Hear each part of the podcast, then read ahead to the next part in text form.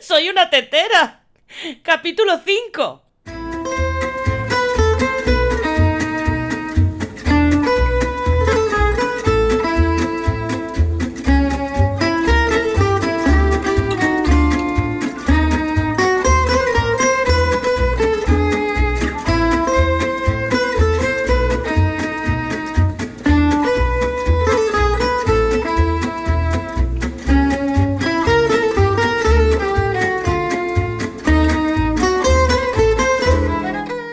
Hola a todos y bienvenidos a un capítulo más de Soy una tetera, el podcast de tecnología con trucos, consejos, curiosidades y anécdotas sobre Internet en general y el desarrollo web en particular.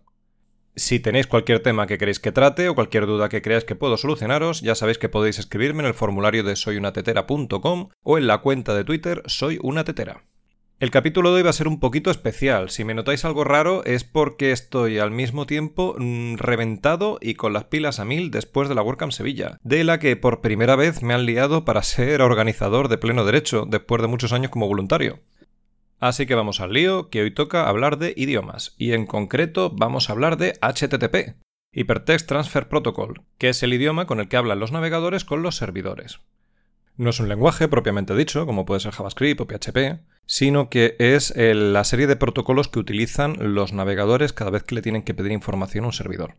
Esto está muy relacionado con lo que veíamos en el capítulo 2 de cómo se resuelven los dominios.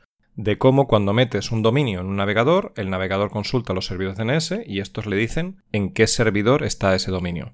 El protocolo HTTP es el lenguaje que utiliza el navegador a partir de ese punto para hablar con el servidor. Esa comunicación en realidad es muy sencilla, porque lo único que hace es mandar un paquete de información en el que hace cosas como identificarse y decir qué recurso es el que quiere. Por ejemplo, si estás navegando con Google Chrome, cuando entres en soyunatetera.com, va a hacer una petición identificándose como que es Google Chrome, indicando el sistema operativo en el que está funcionando, eh, los idiomas que entiende el usuario, qué protocolos puede reconocer, qué tipos de ficheros acepta, y a eso el servidor le va a dar una respuesta. Esta respuesta, por lo general, va a estar compuesta por tres partes. Por un lado, un código de estado, que es un titular, es una forma de decirle al navegador lo que ha pasado, es el resumen de todo lo demás. Luego unas cabeceras, en las que manda los metadatos de esa información, el tipo de datos que son, el idioma que van, la compresión que está utilizando, y ya si es un tipo de petición en que la respuesta es contenido, por ejemplo una página web, pues ya iría al cuerpo de la respuesta, que sería el código HTML de la página web en sí. Pero hoy vamos a centrarnos en la primera parte, en los códigos de estado. Hay algunos que son muy comunes y seguro que los habéis visto. Por ejemplo, si pincháis un enlace roto, es muy normal que os encontréis con un error 404. Esto quiere decir que el recurso que le estás pidiendo al servidor no existe. Este código de estado es el más común que ve un usuario, porque de hecho está dirigido a los usuarios, pero hay otros muchos que normalmente son completamente invisibles porque están dirigidos al propio navegador. Le dan información sobre el estado de su petición, si ha tenido éxito, si no. Estos códigos de estado siempre son un número de tres cifras y se dividen en cinco grupos según cuál sea la primera. Los que empiezan por uno, todos los que son ciento y algo, son respuestas informativas. Son información para el navegador para decirle el estado en el que está la comunicación en ese momento. Por ejemplo, el 100, que es continue, simplemente lo que quiere decir es que se ha aceptado la petición inicial y que puede seguir adelante. El 103 es checkpoint, que es para cuando una petición está compuesta por varias partes, lo que le está diciendo al navegador es que hay una parte que se ha aceptado correctamente, que puede seguir adelante. Las que empiezan por 2, los 200 y algo, son las de que todo ha ido bien. Son con muchísimo los códigos de estado más comunes, porque lo normal es que las peticiones vayan bien. De hecho, la más común es el código 200, que simplemente es OK. Quiere decir que todo ha ido bien.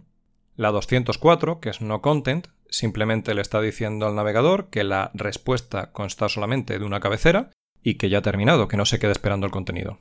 Hasta aquí todo es bastante anodino porque son códigos que están dirigidos únicamente a los navegadores y que cumplen su función pero no hacen nada especialmente interesante. Pero llegamos a los 300, los que empiezan por 3, que son los códigos de redirección.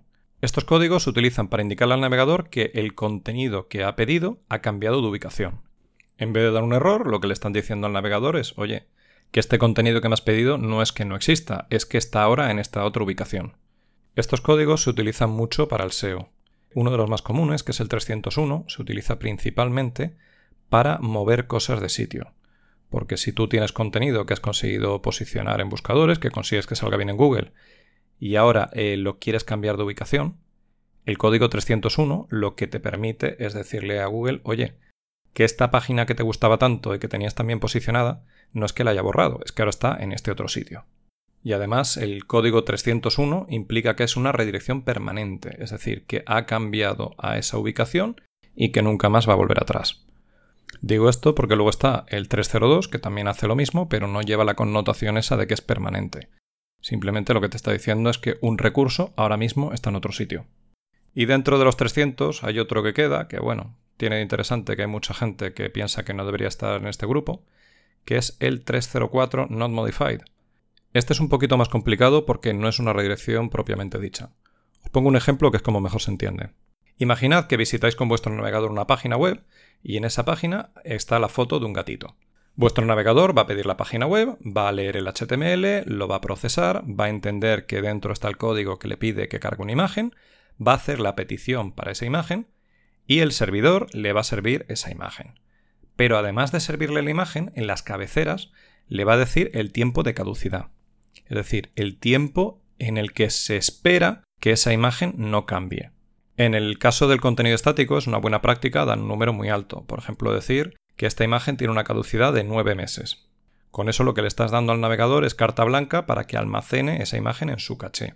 Con esto lo que vas a conseguir es que la próxima vez que entres en la página con la imagen del gatito, tu navegador lo que le va a decir al servidor es, oye, quiero esta imagen del gatito, pero tengo una copia de ayer. Y el servidor le puede contestar con dos cosas. O le puede dar un código 304, que es la imagen no modificado, adelante sigue utilizando tu copia, o un 200 y la imagen del gatito, que eso lo que está diciendo implícitamente es, mira, que es que hay una versión más nueva de la imagen, así que te la mando. Aquí ya empezamos con las cosas raras, pero todavía estamos dentro de lo que sería una comunicación normal con el servidor. Pero llegamos a los errores, que son los 400 y los 500. Los 400 son errores del cliente y los 500 son errores del servidor. Dentro de los errores 400 hay cosas muy normales, como por ejemplo el propio 400, que es que la petición es incorrecta, el 403, que es forbidden o no permitido, que quiere decir que la petición se ha realizado de forma correcta, pero que estás pidiendo algo a lo que no tienes acceso. Y por último, el más común de todos, que es el 404, no encontrado, not found, que ya he dicho antes que es muy fácil que lo hayáis encontrado y además es muy fácil que os acordéis de él porque como suele estar relacionado con una mala experiencia de usuario, porque suele querer decir que habéis pinchado en algo que está roto, en un enlace que ya no existe, los desarrolladores tendemos a mm, suavizar un poquito la píldora con un poquito de humor.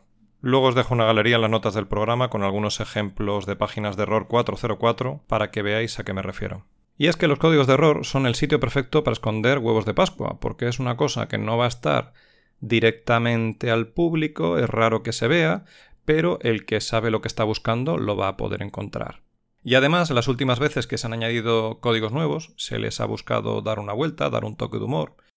Y nos encontramos con cosas como el código 420, que solamente lo da el API de Twitter.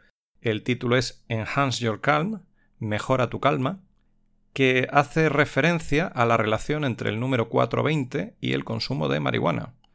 Es un error que se da cuando estás abusando del API de Twitter, cuando estás haciendo las peticiones demasiado rápido, y lo que está diciéndote en plan jocoso es que, macho, que te tomes las cosas con un poquito de tranquilidad.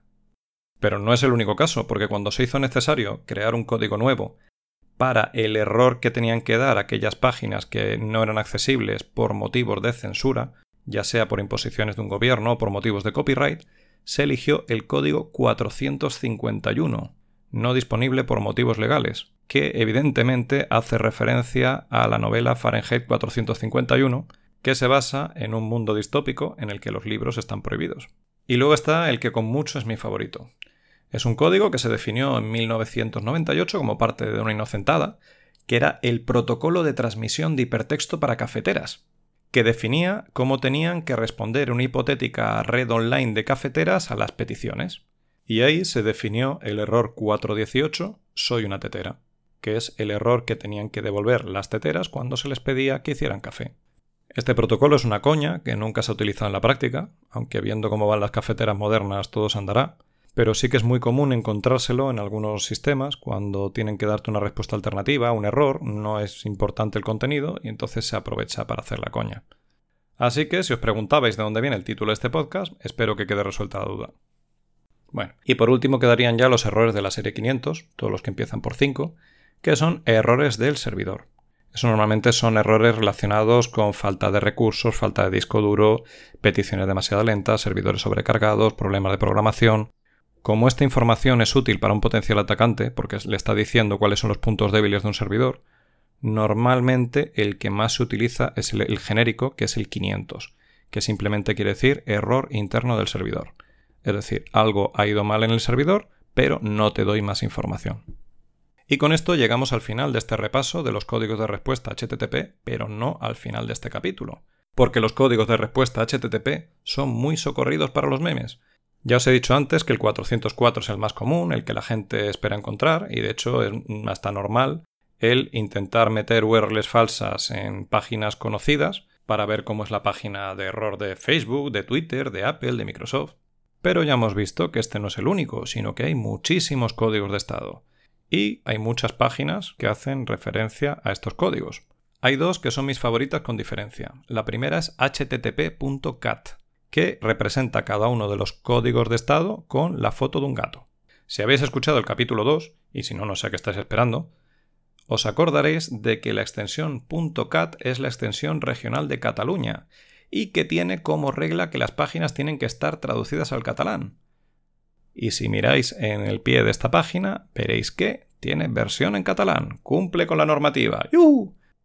Esta página tiene además una cosa muy curiosa, y es que tiene un API por si quieres utilizar esas imágenes como mensajes de error en tu propio servidor, si quieres que salgan las fotos de los gatos cuando tu servidor da un error.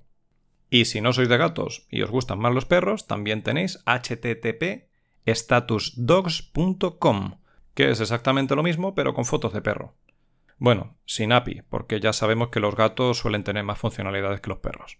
Os dejo el enlace a los dos en las notas del programa y con esto terminamos el capítulo de hoy. Ya sabéis que agradezco muchísimo vuestras valoraciones de 5 estrellas en iTunes y vuestros me gusta en iBox. Acordaros también de que tenéis el formulario de contacto de soyunatetera.com y la cuenta de Twitter soyunatetera para pedirme lo que queráis. Lo que queráis menos café. 418 soy una tetera.